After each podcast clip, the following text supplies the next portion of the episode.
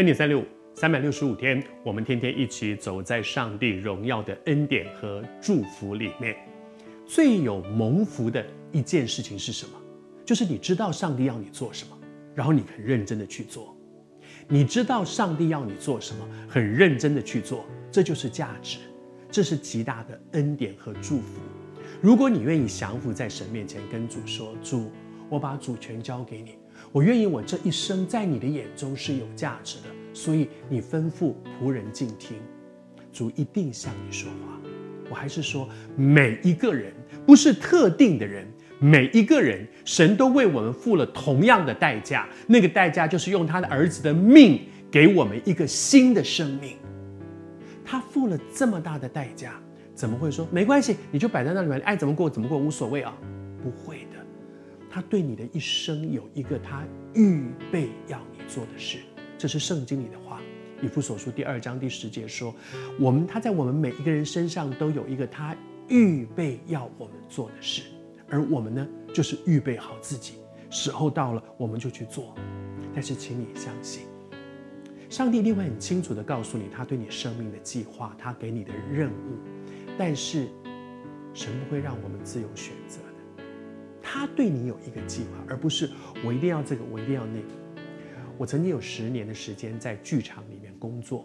在剧场里面工作有各种不同的工作，有人演女主角，有人有女配角，有人像龙套一样出来一下就没有了，有的人是做化妆的，永远可是观众看不到，有人做服装，有人做灯光，有人做音效，各式各样。可是，一台戏要能够呈现得好看，就是需要我们一个剧团里面五六十个人。但是真正在台上，大家看到的可能只有五个，可能只有三个，有的独角戏可能只有一个。但是即便台上只有一个演员站在台上演戏，其实大家都知道，这是多少人共同的努力，让他可以呈现站在舞台上。有一次我我写了一部个一出戏啊，然后有一个女演员，我觉得她印象我让我非常的深刻，我也很佩服她。